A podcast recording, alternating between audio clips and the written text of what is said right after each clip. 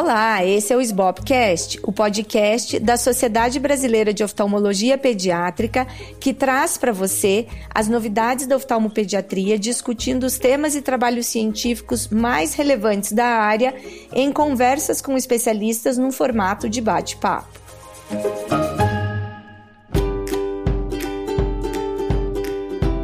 Eu sou a Luísa Hopker, atual presidente da SBOP, e hoje eu vou conversar com o Dr. Eduardo Rocha. O Dr. Eduardo Rocha, ele é o editor-chefe dos Arquivos Brasileiros de Oftalmologia e professor na USP Ribeirão Preto. Eduardo, um prazer tê-lo aqui com a gente. Muito obrigado, Luísa Hopker, pela oportunidade, por poder compartilhar informações, trocar ideias com o pessoal da SBOP. Então, queria que você começasse contando uma história que eu já ouvi de você, que é a história dos arquivos brasileiros de oftalmologia. Eu acho essa história interessantíssima e eu acho que faz toda a diferença para quando a gente, inclusive, pensa em publicar sobre o carinho que existe em relação a esse periódico. Os arquivos brasileiros de oftalmologia têm uma história rica de tradição é, e de não interrupção, mesmo em tempos adversos, como por exemplo a Segunda Guerra, né, é, momentos difíceis, ele foi continuamente publicado e isso vem acontecendo há 85 anos. A revista foi criada dentro da família Belfort, né, passou ao longo da, da, da história né, de, de editores da família, mas teve a riquíssima contribuição de oftalmologistas do Brasil todo. No início dos anos 2000, ela passou a ser um patrimônio do Conselho Brasileiro de Oftalmologia, e aí os processos, então, de internacionalização, pelas mãos do professor Alei, o grupo que acompanhava ele, a digitalização e a radical mudança para totalmente um periódico em inglês, atendendo aí aos padrões de indexação e tudo mais. Então, ao longo desses 85 anos, hoje, né, o oftalmologista brasileiro tem em suas mãos um acervo todinho já escaneado, disponível e pode acessar o conteúdo em qualquer parte do mundo uh, de maneira gratuita e rápida, totalmente digitalizado. Esse é, em poucas palavras, a trajetória desse patrimônio, os arquivos brasileiros, ou como a gente chama carinhosamente, os ABO. É isso mesmo, e acho que um ponto importante que você tocou, né, que, como você falou, transformar tudo em inglês não foi algo é, isento de críticas, né? Como eu sei que você já comentou, mas muito importante para poder é, voar lá fora, né? E estar tá de igual para igual com periódicos aí do mundo todo.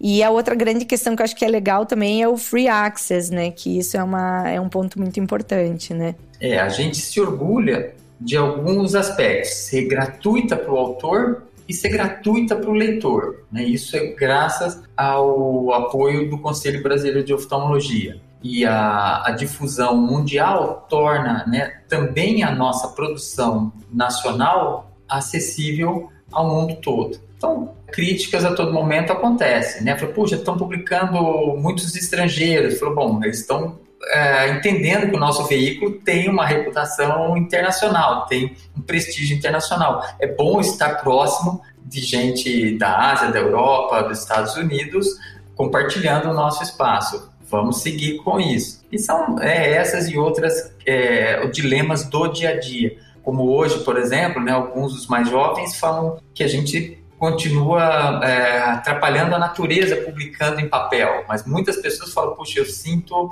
ah, vontade de receber os arquivos brasileiros em papel, na, na clínica, etc. A gente não sabe quem vai ganhar essa discussão, quer dizer, a gente sabe que um dia essa discussão vai ser vencida, né? É, e sabe que lado vai vencer, mas hoje ainda ela é publicada em papel continuamente. Sim, e acho que se você pudesse falar, assim, uma coisa que eu acho bem interessante, né, que é sobre o processo é, né, de, de, public, de submissão, porque às vezes, né, como eu, eu, gosto de falar, assim, quando mortal, né, nós ali, é, autores meros mortais, estamos tentando submeter um artigo para publicar, né, a gente não sabe o que está do lado de lá. Então hoje, hoje eu sei um pouco, porque eu estou ali né, como editora associada, mas realmente eu acho que é muito interessante de contar assim, o que tem por trás da coxia, digamos assim, para o autor também entender um pouco. Porque muitas vezes a gente ouve crítica, né? Pô, meu artigo está demorando não sei quantos meses para sequer alguém olhar. Então, se você puder contar um pouquinho, acho que isso é super interessante. É, a pessoa fala, ah, você deve é, chegar lá e guardar lá no fundo, uma gaveta, não é isso que acontece. A gente tem o privilégio é, de ter um grupo super jovem, dinâmico, e, e aqui então já é, registrar o agradecimento à Luísa Hopker por né, ter abraçado essa causa de ser uma editora e estar tá dinamizando e renovando os ABO. E o que acontece no dia a dia é que a gente recebe muito mais proposições do que cabe na revista. Isso é coisa aí das últimas décadas, acreditem ou não, mas eu já ouvi de editores do Lancet, do JAMA, dizerem que nos anos 70, 60 eles tinham problemas para preencher fascículos, tinham liga para alguém que tem alguma coisa parada lá. Então, isso foi acontecendo paulatinamente das revistas ganhando prestígio, sendo mais e mais ocupadas e procuradas. Hoje, esse não é um problema dos, dos ABO, nós somos muito procurados. E a felicidade é que os artigos, por exemplo, dos brasileiros são de altíssima qualidade. Então, a gente publica muito brasileiro e eles estão competindo internacionalmente. Chega para a gente, é feita uma averiguação dos aspectos formais, rapidamente, isso é tudo de maneira digital, mas é, é, tem pessoas por trás disso, e num determinado momento eles são avaliados num, num, uh, num aspecto editorial, uh, se estão dentro do objetivo da revista, se atendem ao público leitor, etc. Então, não são infrequentes, mas acontecem às vezes as recusas porque o indivíduo é, fez uma, uma, uma, proposição que não está dentro do, do, é, do, objetivo do ABO em publicar, então ele recebe, é, como dizia o professor Wallace, né, que os não sejam rápidos e os sim sejam feitos, de, as decisões positivas sejam feitas de maneira bem pensada, né, não devagar, mas bem pensada. Uma vez distribuído para o revisor, aí a gente conta com esse soldado anônimo que está zelando pela qualidade da, da ciência no mundo todo. São poucos esses soldados, né? O professor Arley, que foi o outro editor que me antecedeu, dizia: essa pessoa é seu anjo da guarda. Eles não estão tá deixando que você eternize é, perenize, às vezes, uma coisa que está fora de,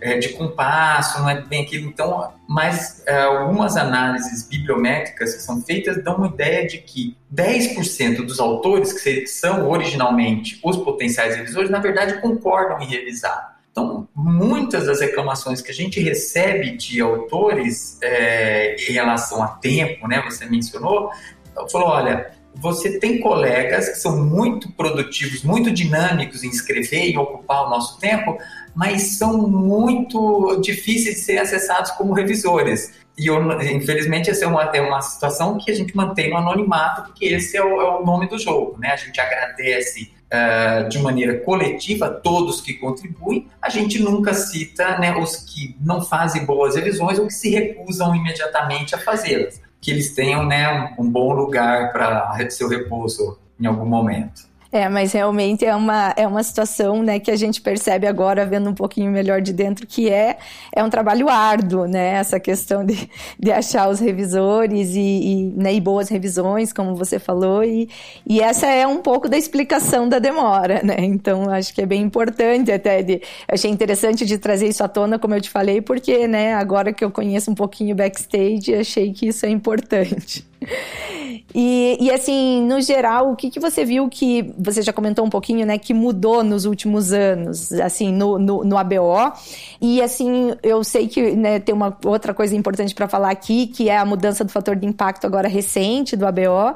É, o que, que você acha que contribuiu para isso, assim como um todo desses últimos anos especificamente? Bom, então desde o período em que a gente ia fechando com contribuições, etc. Até a internacionalização, houve esforço concentrado, é mostrar para o mundo que a revista existia. Então, acredite ou não, a gente panfletou é, em congressos internacionais, falou, tem aqui uma revista que é free access, é, é livre para o autor e ela está aberta. E a gente deu confiança para as pessoas terem, dizer, olha, um dia ela vai ser uma revista de alto impacto que a gente trabalha sério para isso, né? e fez toda a diferença. O apoio do CBO foi é, muito importante. Tem uma questão, só para terminar, né, aquele desfecho, né, que as pessoas falam, bom, então tá bom, minha revista foi, o revisor olhou, falou, olha, é, tá péssimo, não vai, é, não é bem agora, né, e a gente sempre tem essa timidez, falando, meu trabalho nunca estará à altura, não é verdade, e nem também aceite imediato, né? Um autor que tem um aceite imediato, eu tenho alguns colegas aqui na USP que já são sênior, eu puxa, pela primeira vez na vida agora eu tive um aceite imediato. O que será? Olha, é, deve ter sido, sei lá, um erro de clique, né? Deu um curto-circuito em algum momento, certo. A gente não sabe mas a maioria das pessoas recebem sugestões de melhora do artigo até então que uma revisão, duas, etc., ela chega de fato a ser publicada. Então, as grandes coisas que fizeram diferença para a gente chegar num fator de impacto superior a um foi efetivamente a internacionalização essa facilidade de divulgar. Né? Então, hoje, mesmo que o seu artigo aceito vá ser publicado no ano que vem, no fascículo, vai chegar em papel em casa, na verdade, é o chamado Ahead of Print, em que ele já está encaminhado para o PubMed, já pode ser citado e discutido, etc., uh, da rapidez para isso, né? uh, criou esse dinamismo e tornou atrativa né, a, a OABO como meio de divulgação de ciência. A imediatismo disso, né? No Covid a gente publicou um monte de artigo de Covid. Sim, e que precisa, precisava ser, né? Precisava dessa dinâmica, né? No Covid a gente percebeu muito isso, né? Tanto que o próprio PubMed abriu para um monte, vários, né, vários periódicos abriram pra, especificamente para o tema Covid, né? Aqui, que eram periódicos fechados, né? Que mostrou essa necessidade. Até para depurar, né? Saber, olha, o, o que está acontecendo, o que não está, onde está, né?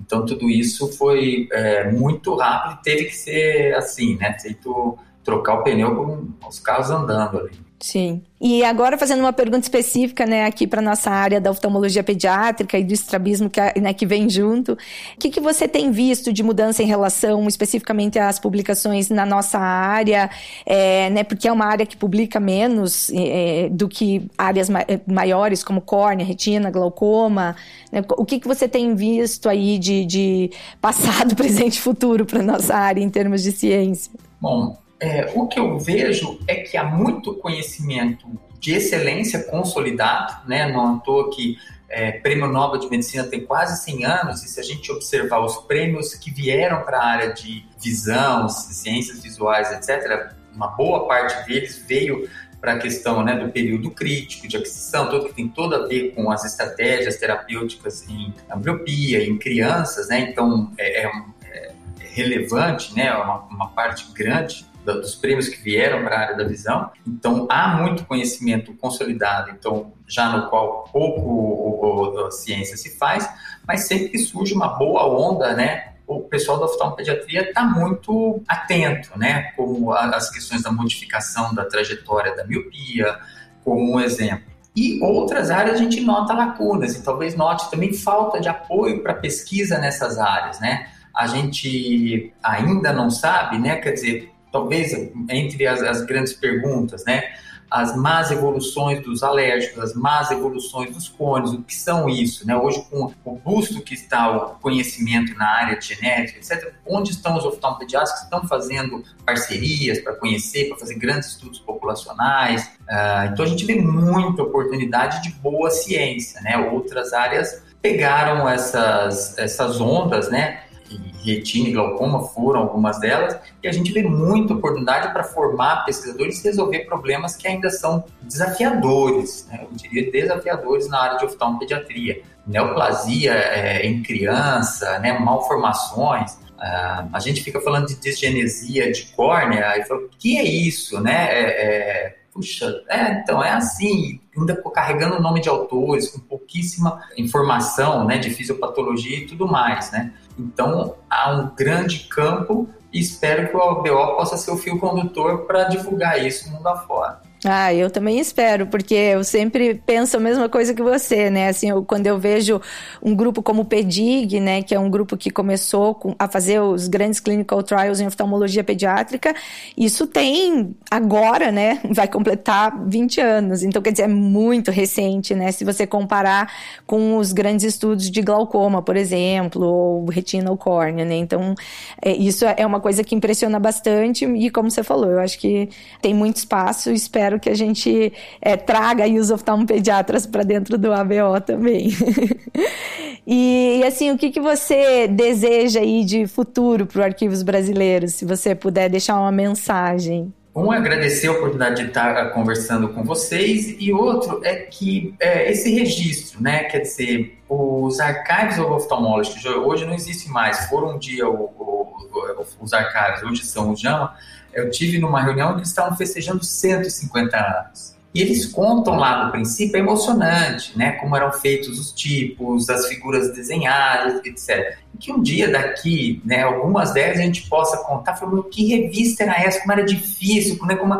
E hoje, né, nesse momento futuro, ela se olha, esse é um grandioso patrimônio é, brasileiro com todos os, os parâmetros, os indicadores é, mundiais e disputando lá é, cabeça a cabeça com as, as melhores, as das, das, mais reputadas sociedades, porque nós temos isso no Brasil. Né? Nós temos os oftalmologistas mais capazes, um grupo muito, muito bem formado e fazendo ciência muito boa. Então, daqui a algumas décadas, é, na mão de jovens editores aí que estão é, chegando, né, eu posso olhar e ver, puxa, que revista de respeito. E que você fez grande parte dela, né?